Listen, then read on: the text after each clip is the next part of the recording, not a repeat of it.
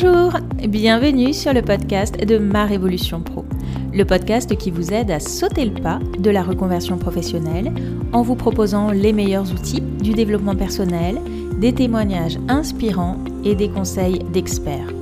Je suis Clarence Mirkovic, psychopraticienne, coach professionnelle et consultante en bilan de compétences.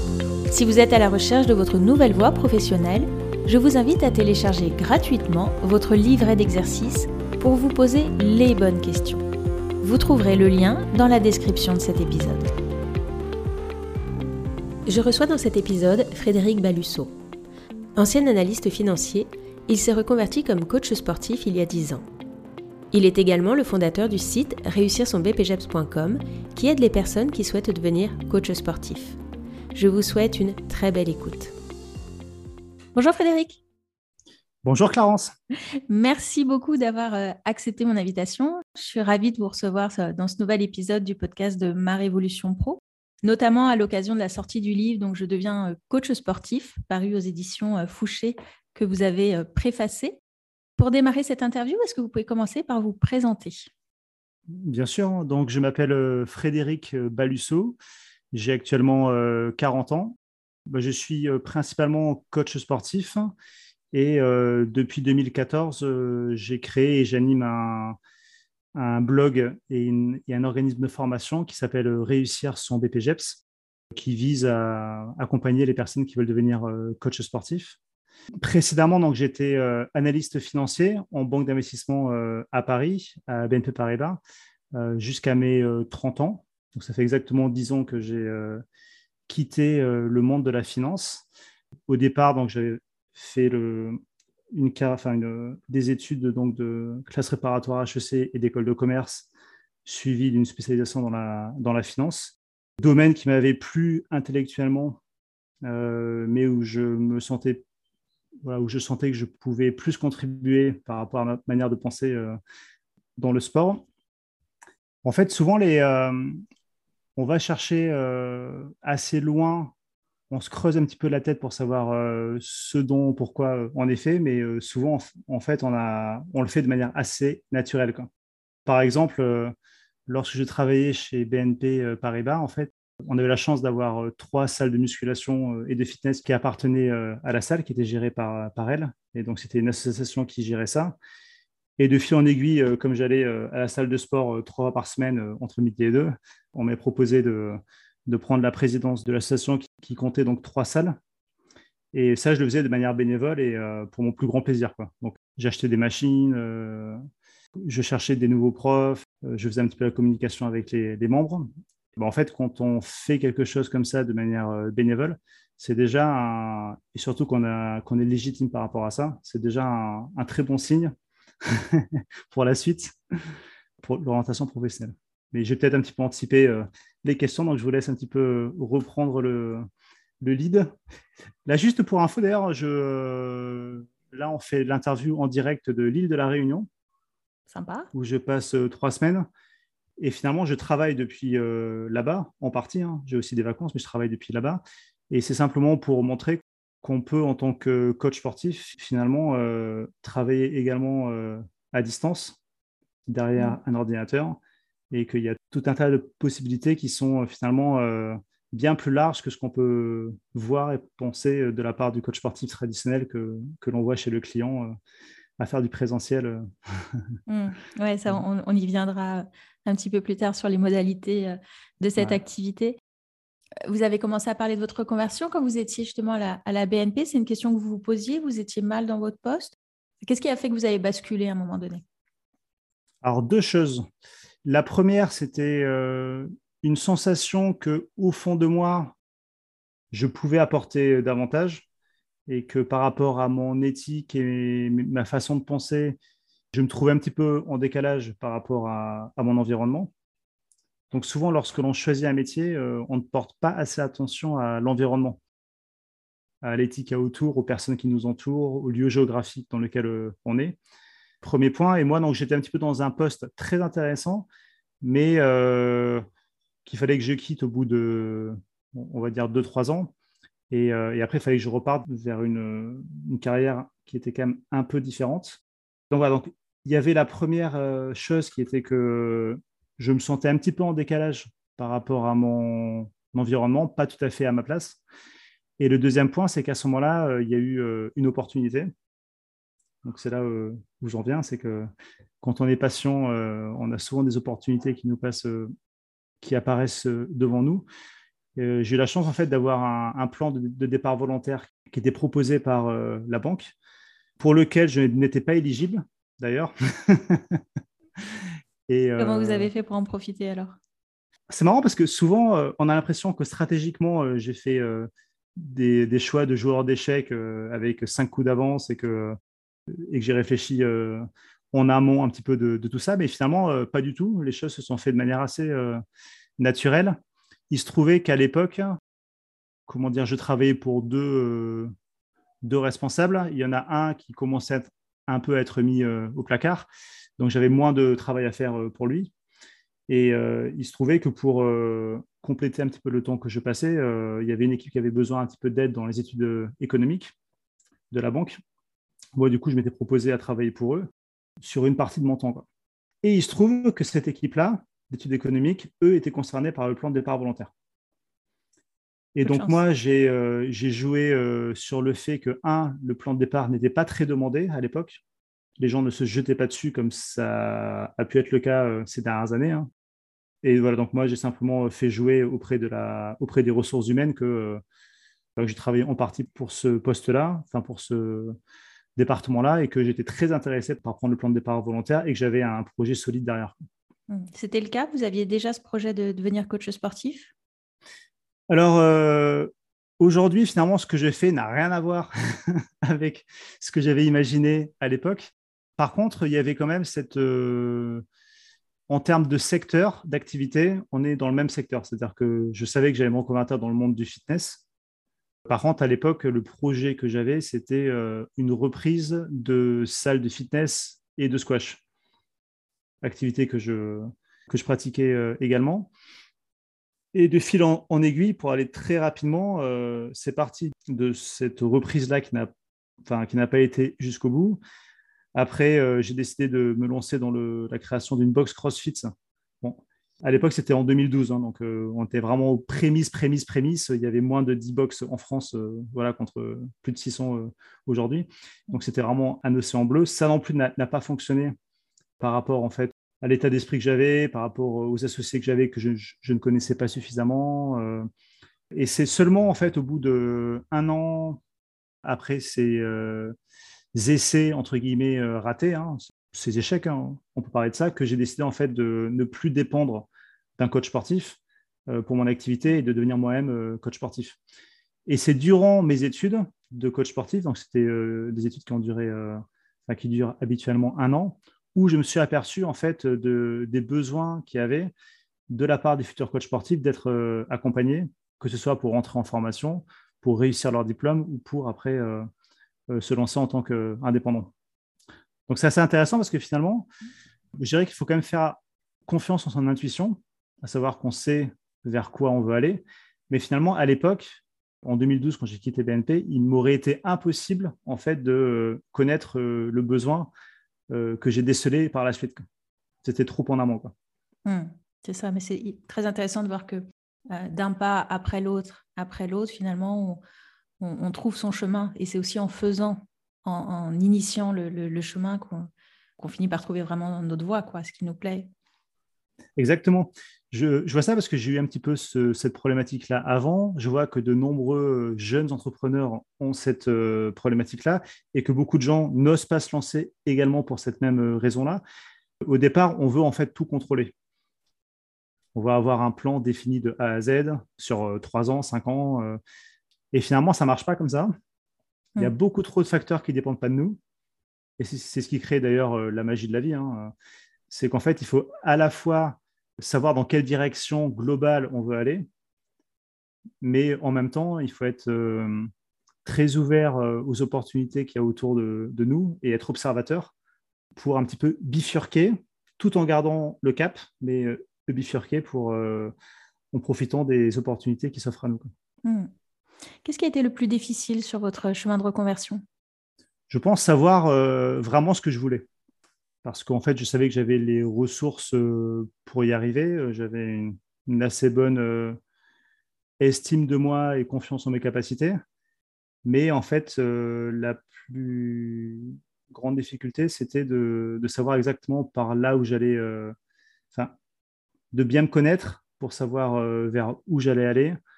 Voilà. Par exemple, je, je, ne savais pas trop si il fallait que je sois seul ou euh, s'il fallait que je sois associé ou si j'ai, euh, s'il fallait que j'ai une équipe avec moi.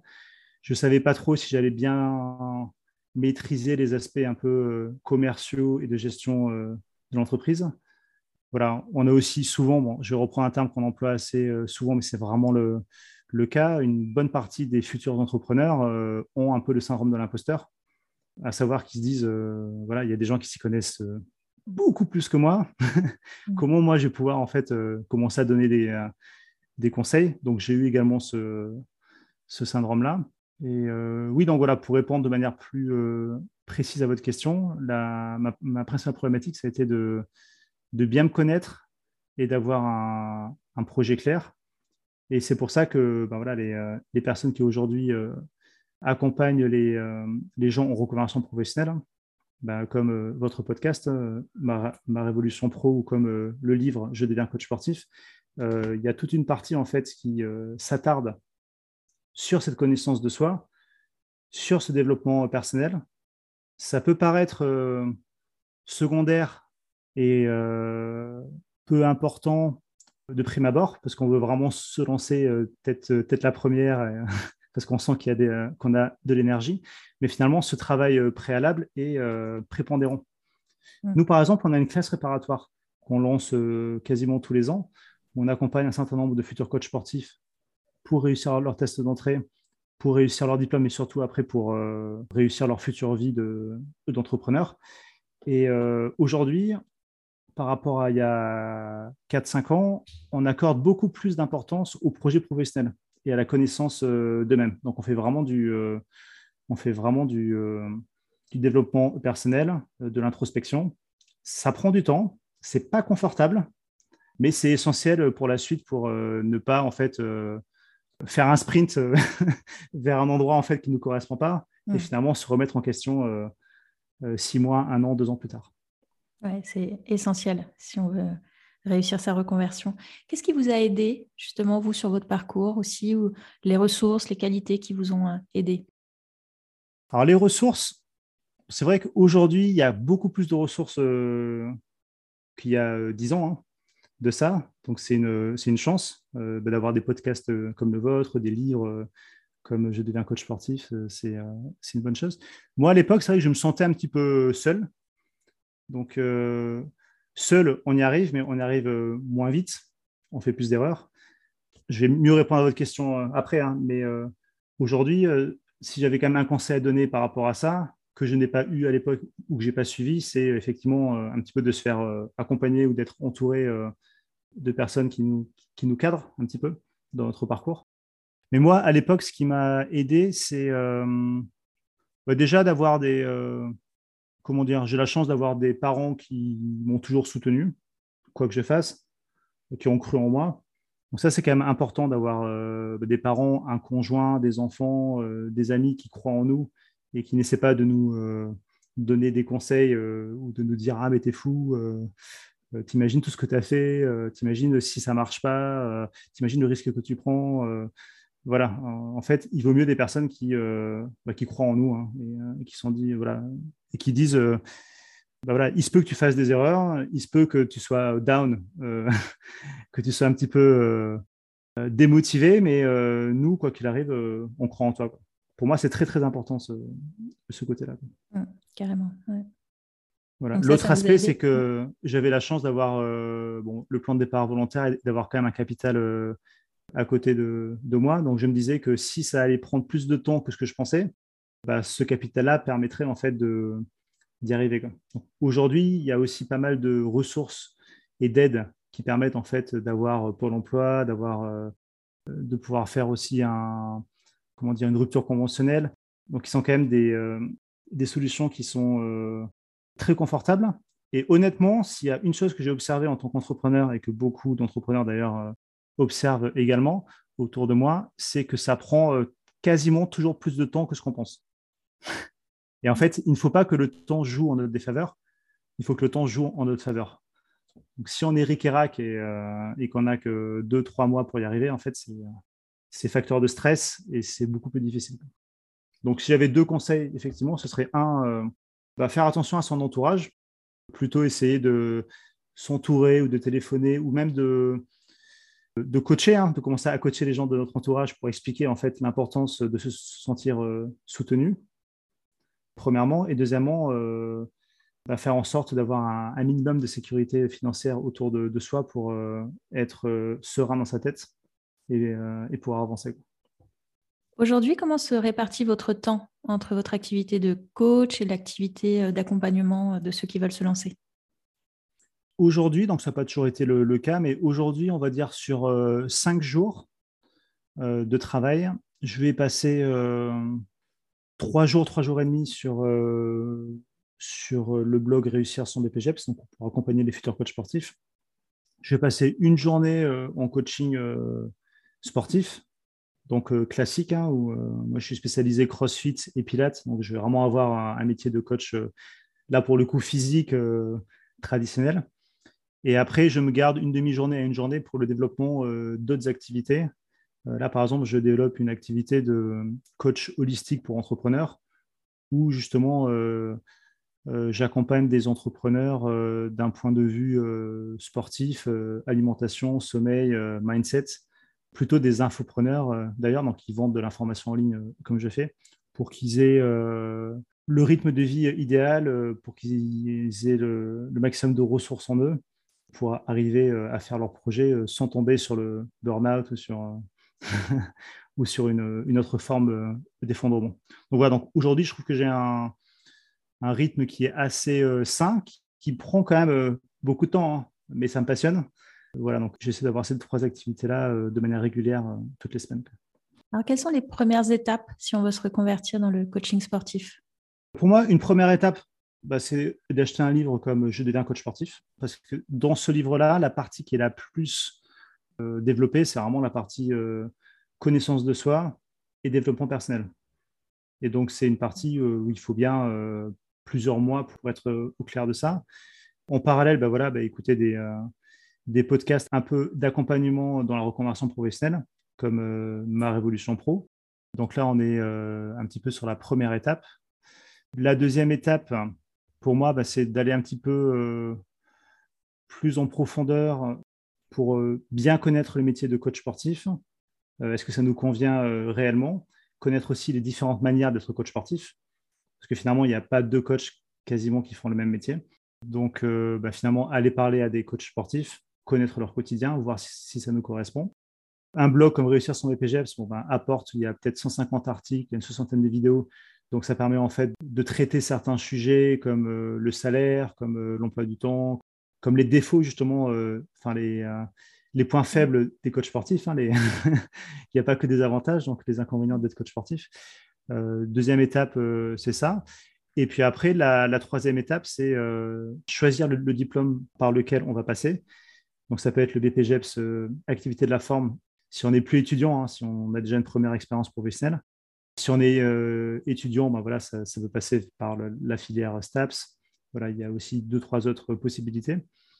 Donc, choisir un petit peu son, diplôme. Et après, c'est se préparer euh, au diplôme, aux tests d'entrée pour les réussir. Mais au-delà de ça, dès le départ, avoir vraiment un projet professionnel cohérent, trouver un financement parce qu'on est sur une formation qui coûte euh, assez cher. Hein, le BPGEPS euh, activité de la forme, on est, quand même en général entre 5 et 9 000 euros. Donc il faut pouvoir mettre ça, euh, il faut pouvoir mettre ça de sa poche. Mais heureusement, il y a de nombreuses possibilités de, financement pour ne pas payer et en plus être payé durant la formation. Donc ça, c'est un petit peu la troisième étape, hein, c'est se préparer en fait au concours d'entrée, avoir un projet professionnel clair et trouver un financement.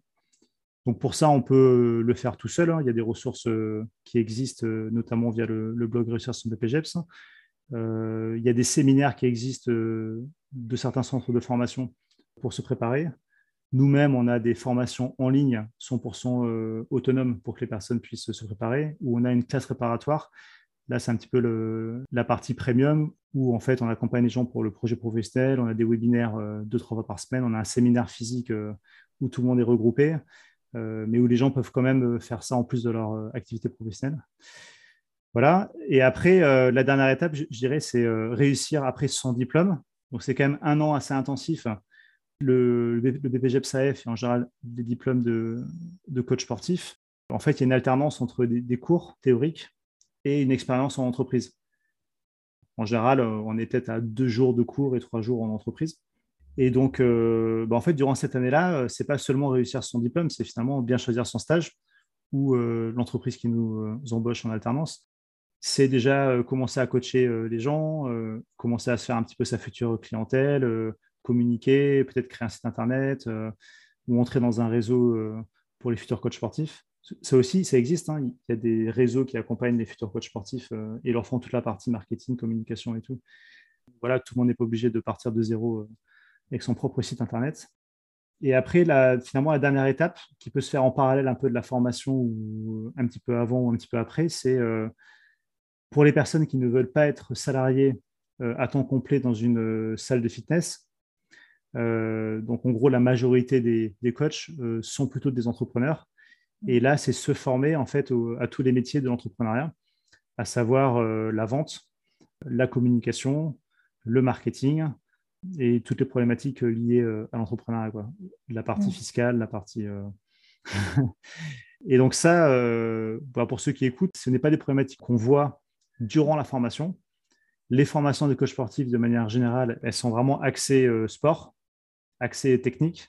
Et donc, on ne voit pas ces parties-là. Donc, c'est se former euh, en parallèle sur, euh, sur ces aspects-là.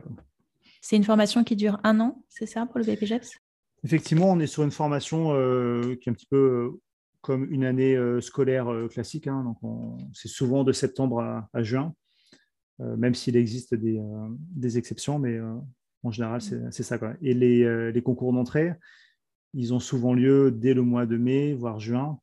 Donc, il faut s'y prendre quand même un petit peu en avance. Et euh, en moyenne, il faut, euh, il faut bien euh, trois mois pour se préparer. Tout ça pour dire qu'en général, ce n'est pas un luxe de commencer dès le mois de janvier, février pour, pour se préparer. Que les concours d'entrée, on a des, des, épreuves physiques qui sont loin d'être évidentes. Ah, c'est quel type d'épreuve? Pour le, le BPGEPS activité de la forme, en fait, on a déjà, il faut savoir qu'il y a deux, deux types d'épreuves. On a ce qu'on appelle les TEP, qui veut dire les tests d'exigence préalables, qui sont en fait un peu comme des examens, un peu comme le baccalauréat, qui sont communes à toutes les, euh, à toutes les écoles, à toutes les, tous les centres de formation. En fait, il faut réussir certains objectifs. Donc, on a euh, comme type d'épreuve, on a euh, une épreuve qui fait beaucoup de dégâts. Elle s'appelle le Luc léger. Une, une, épreuve très légère, justement. Elle demande beaucoup de, beaucoup de préparation. C'est une épreuve d'endurance où on doit courir entre deux lignes séparées de 20 mètres. On doit courir de plus en plus vite. Euh, il y a un bip euh, qui s'accélère à chaque fois. Il faut être ni trop en avance ni, euh, ni en retard. Et même les gens qui sont endurants, qui sont habitués à, à faire des semi-marathons ou à courir longtemps, peuvent avoir beaucoup de mal sur cette épreuve-là. Donc ça demande une préparation spécifique. Après, euh, il faut savoir que pour le BPGEPS AF et même pour les autres diplômes en, général, on a, des, euh, on a deux options en fait. On a deux carrières de coach sportif principal qu'on peut prendre séparément ou qu'on peut cumuler.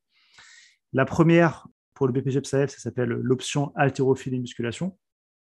Ça, en fait, ça permet de devenir coach sportif à domicile ou en extérieur et de suivre quelqu'un euh, sur la durée de connaître les programmations que l'on peut faire et, de faire un suivi, euh, un suivi précis et personnalisé euh, de la personne.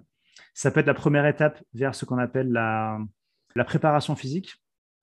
Donc, ce qu'on appelle un préparateur physique, c'est quelqu'un qui va s'adresser à, à quelqu'un qui fait déjà du sport, mais un autre sport que le fitness, que la musculation, qui fait par exemple de la course à pied, hein, qui fait des trails ou qui fait de la natation, et qui va en fait lui faire faire les entraînements de fitness et de musculation spécifique pour son sport. Donc, euh, en accompagnement, en parallèle de ce que lui euh, fait faire son, son entraîneur. Donc, ça, c'est la première euh, partie, enfin, c'est une première option pour le diplôme, l'option haltérophilie musculation. Et après, on a l'option qu'on appelle cours collectif, qui est en fait la possibilité de donner des cours en musique mm. où on suit le rythme de la musique. Alors ça, on appelle ça des instructeurs fitness.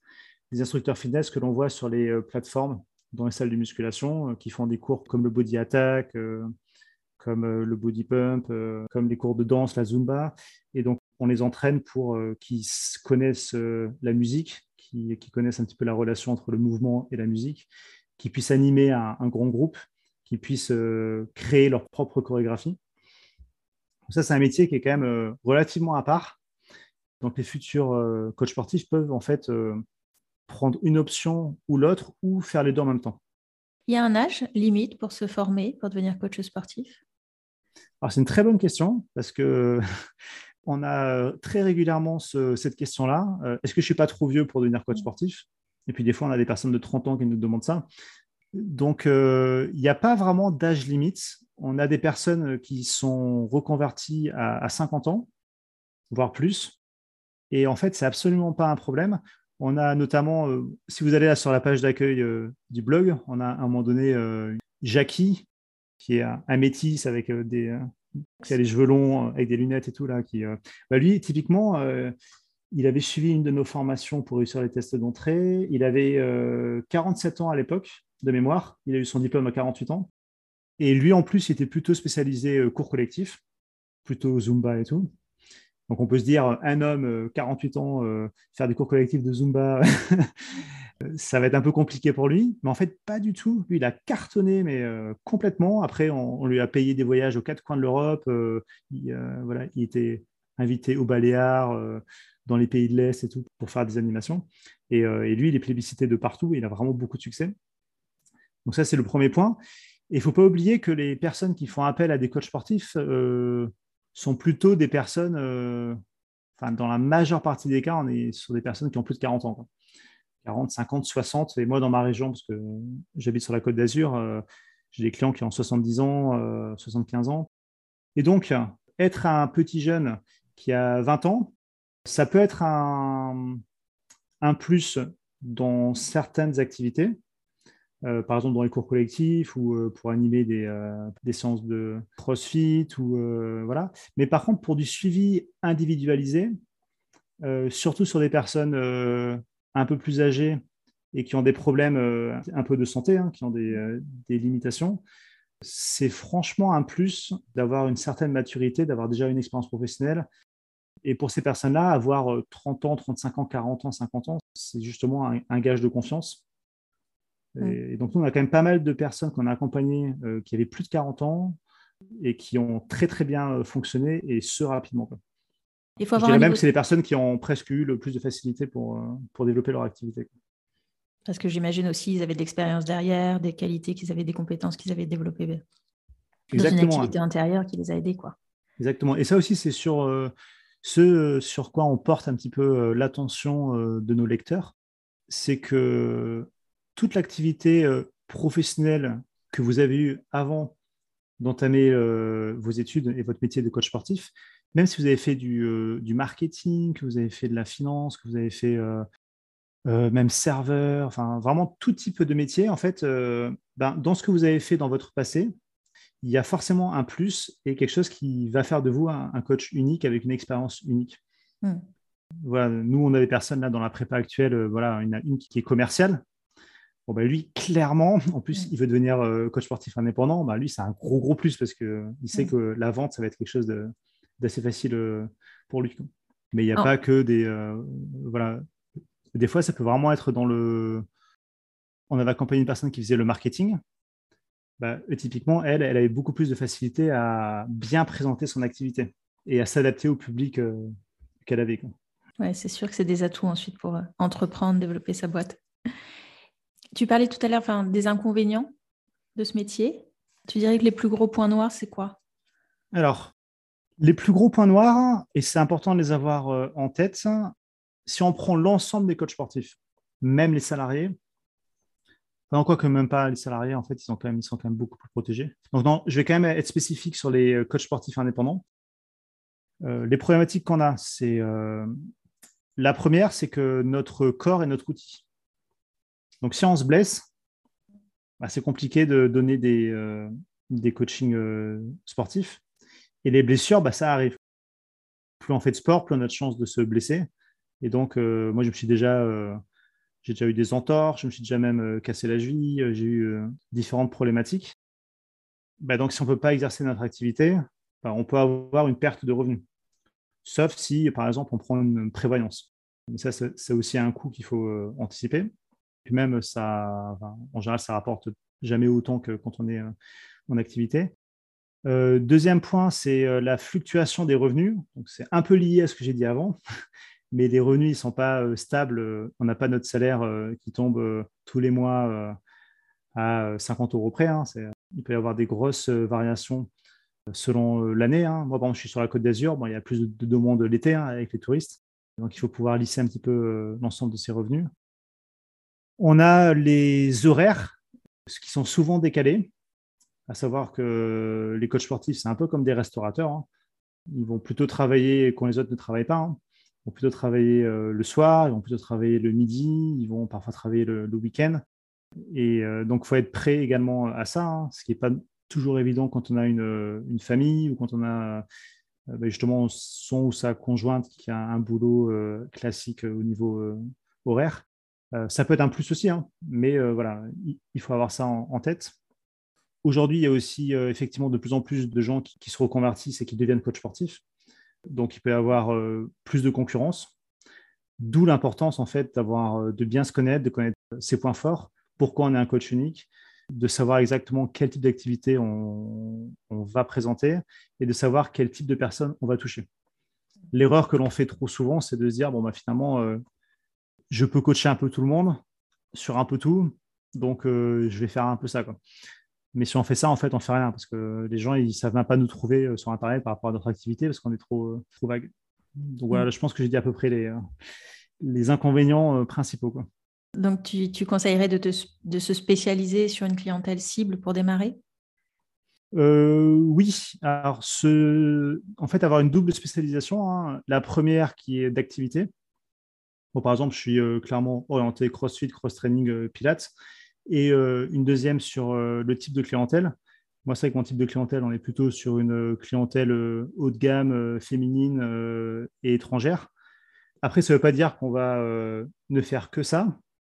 Euh, mais au moins, ça permet euh, d'avoir un positionnement clair et que les personnes qui cherchent sur Internet ou qui euh, demandent de, de, bouche à oreille les conseils de quelqu'un, bah, en fait, que le positionnement du coach soit, soit clair.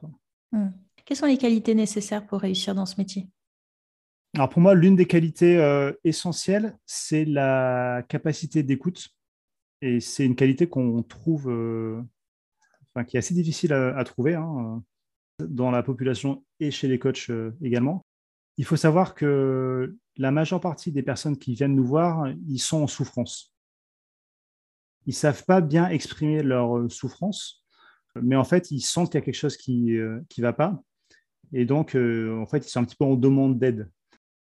Et souvent, même leurs conjoints, leurs enfants et tout, ils, comprennent qu'il y a quelque chose, ils les soutiennent, mais ils peuvent avoir leur euh, propre manière euh, de penser ou leur propre croyance par rapport à, telle ou telle euh, problématique.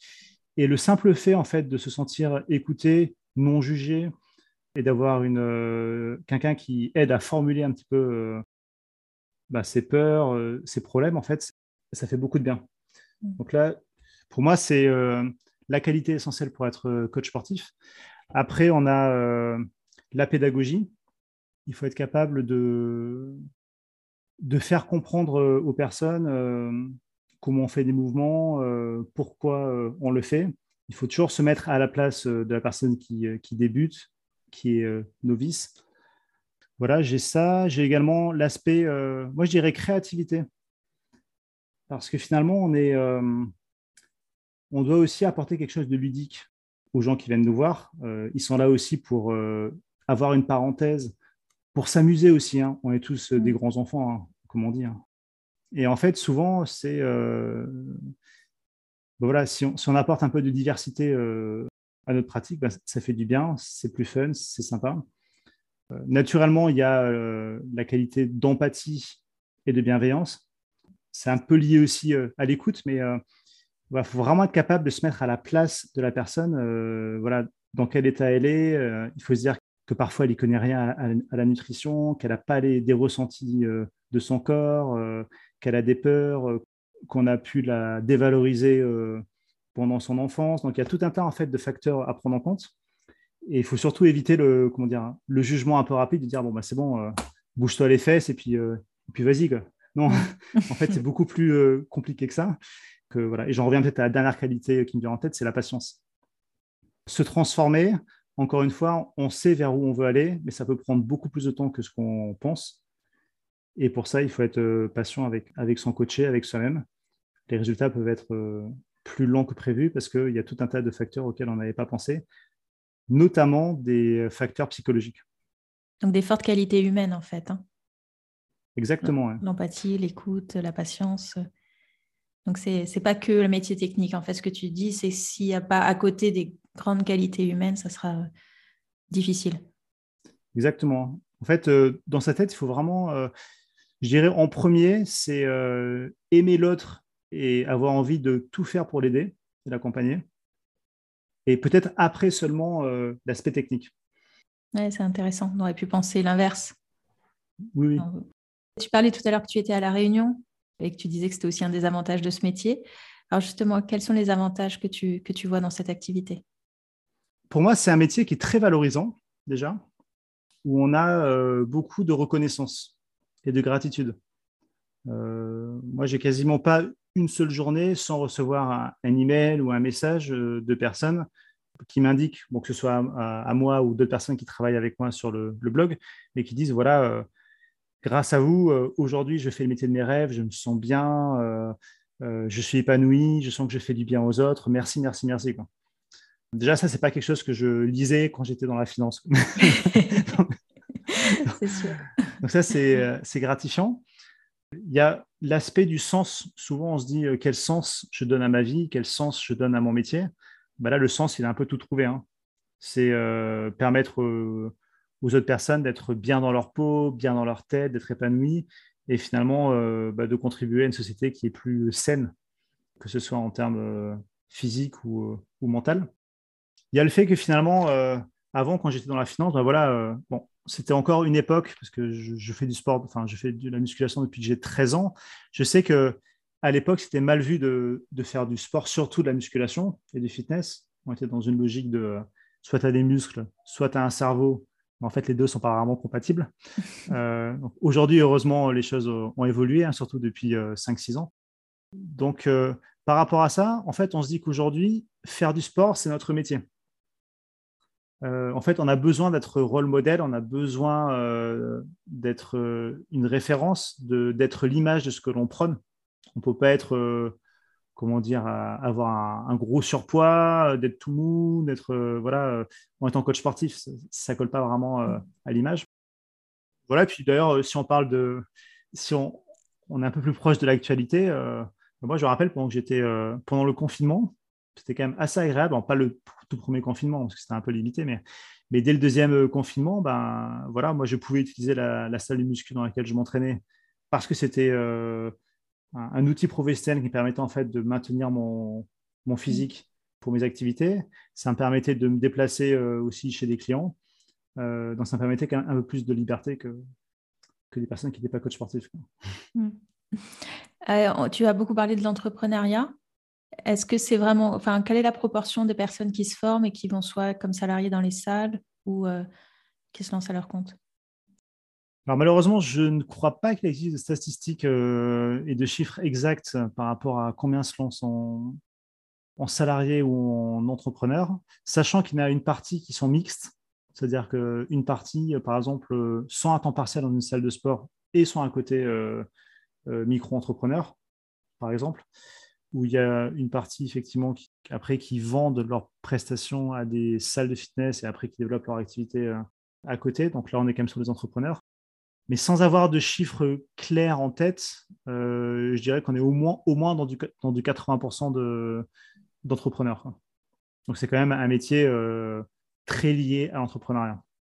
Alors comment se démarquer euh, par rapport à la concurrence? Tout à l'heure, tu disais, voilà, vraiment bien cibler, bien préparer son projet professionnel? Est-ce qu'il y a d'autres choses qui permettraient de se démarquer de démarrer plus vite? Et la question qui est un peu derrière, c'est en période de reconversion, justement, combien de temps il faut pour en vivre? Oui, c'est des très bonnes questions.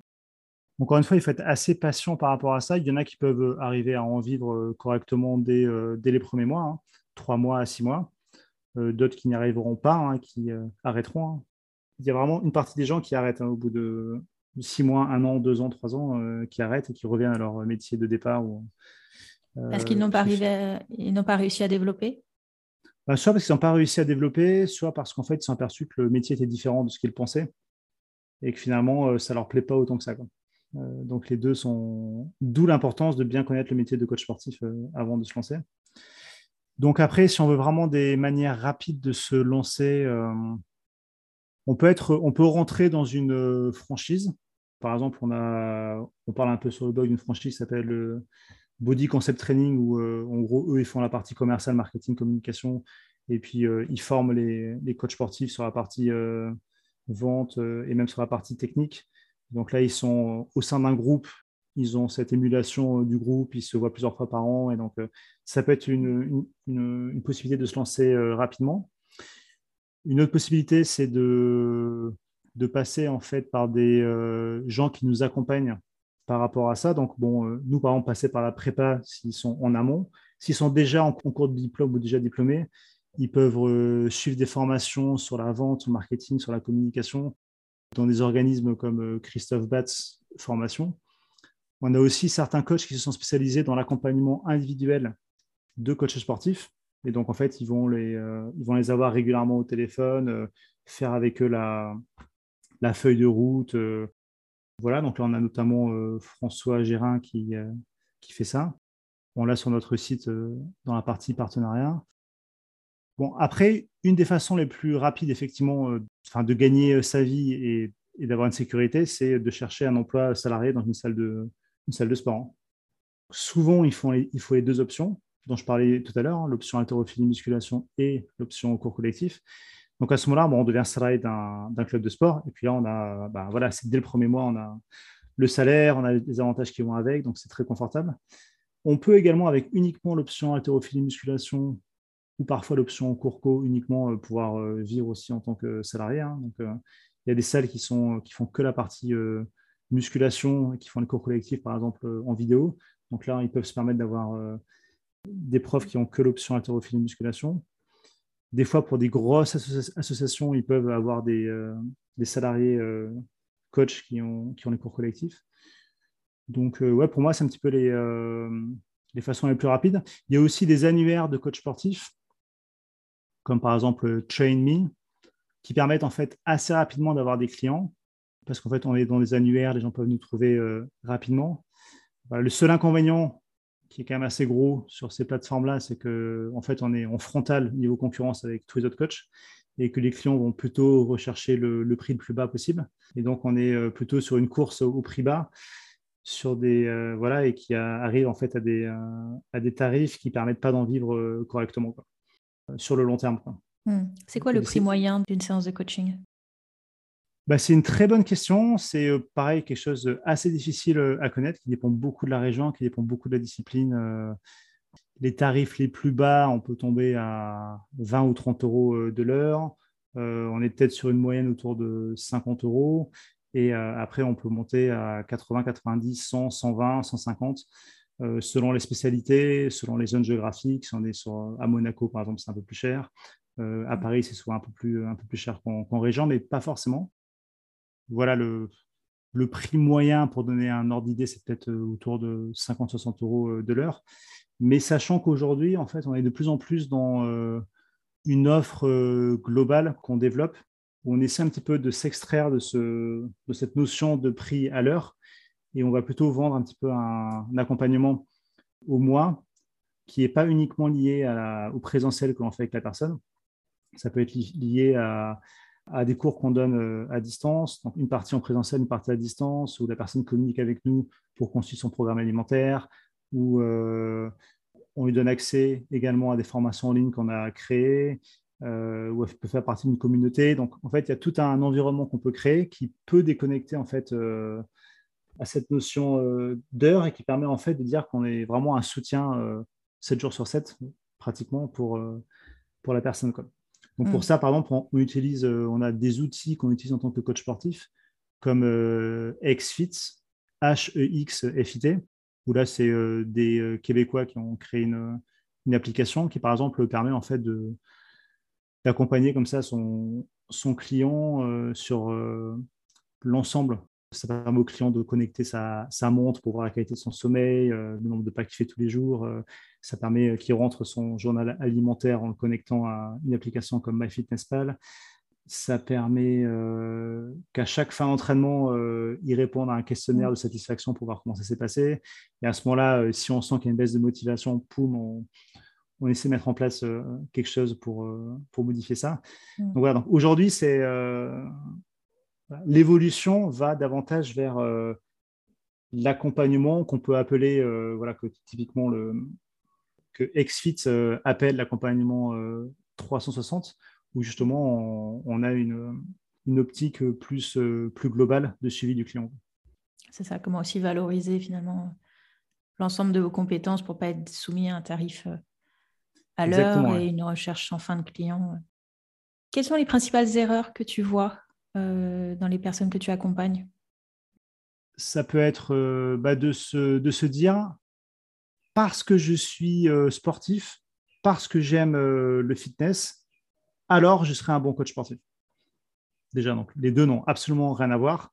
D'ailleurs, souvent, les, clients, les, coachés font l'erreur de se dire, parce que mon coach est connu sur Instagram ou parce que mon coach a fait les championnats d'Europe de tel blablabla, alors c'est un bon coach. Voilà, les deux n'ont rien à voir, surtout euh, quand on met ça en parallèle par rapport aux qualités que j'ai indiquées, hein, les qualités d'écoute, euh, d'empathie, de, de, pédagogie.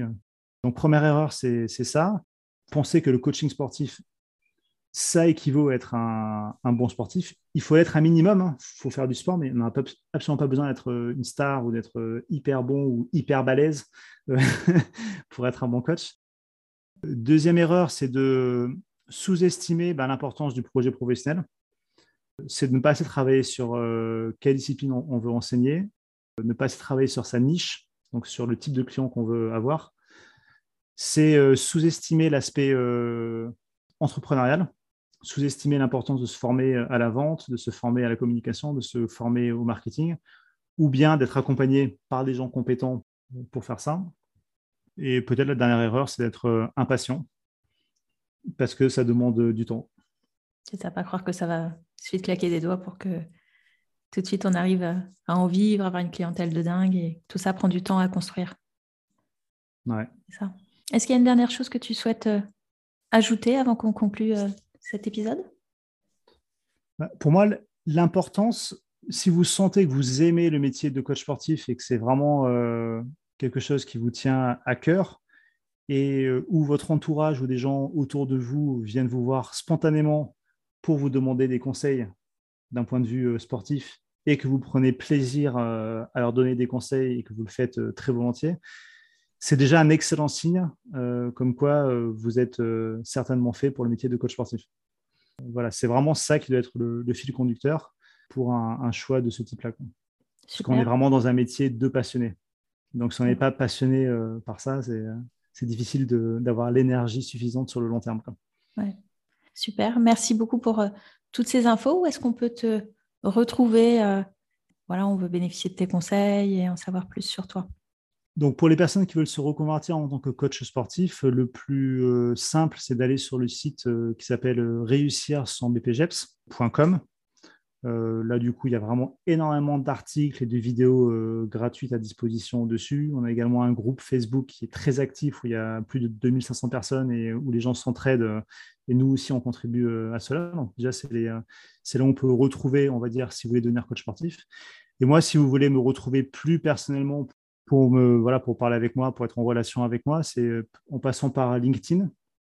LinkedIn, vous tapez Frédéric Balusso. Et, euh, et, là, vous avez mon, mon, profil et vous pouvez euh, demander euh, à vous connecter à moi.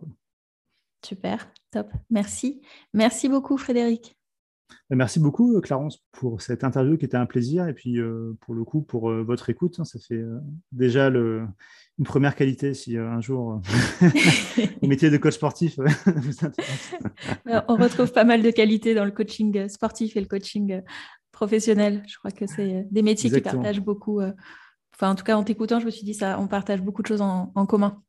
En commun, en commun, même sur le développement de l'activité, tout ça. Mais c'est un autre, un autre sujet. Je me suis aperçu que je m'étais mise à te tutoyer au milieu de l'interview. J'espère que c'était OK pour. eux. Ouais, non, en fait, euh, en plus, j'adore tutoyer. Moi, tu vois, c'est moi qui. Vous, voyez, je me suis dit, ah mince, je la vous vois, alors que d'habitude, on se tutoie. Donc, euh, non, non, c'est euh, effectivement, c'est un, un, métier. On va plutôt, on va plutôt se tutoyer. Donc, donc merci, Clarence, de m'avoir contacté pour ça et puis pour la qualité de tes questions et de ton écoute. merci beaucoup, Frédéric. À bientôt bientôt, Clarence. Au revoir. Merci d'avoir écouté cet épisode jusqu'au bout. Si ce podcast vous plaît, je vous remercie de bien vouloir lui laisser une note 5 étoiles ainsi qu'un commentaire sur votre plateforme d'écoute préférée. Cela permettra à d'autres de le découvrir. Et si vous souhaitez en savoir plus sur le bilan de compétences, vous pouvez prendre rendez-vous pour un entretien gratuit et sans engagement en cliquant sur le lien dans la description de cet épisode. Je suis également à votre disposition pour un accompagnement thérapeutique si vous vivez une période de grande fragilité suite à un burn-out ou si vous traversez de fortes turbulences liées à une crise existentielle. Contactez-moi pour plus d'informations ou pour prendre rendez-vous. Je vous dis à bientôt. Au revoir.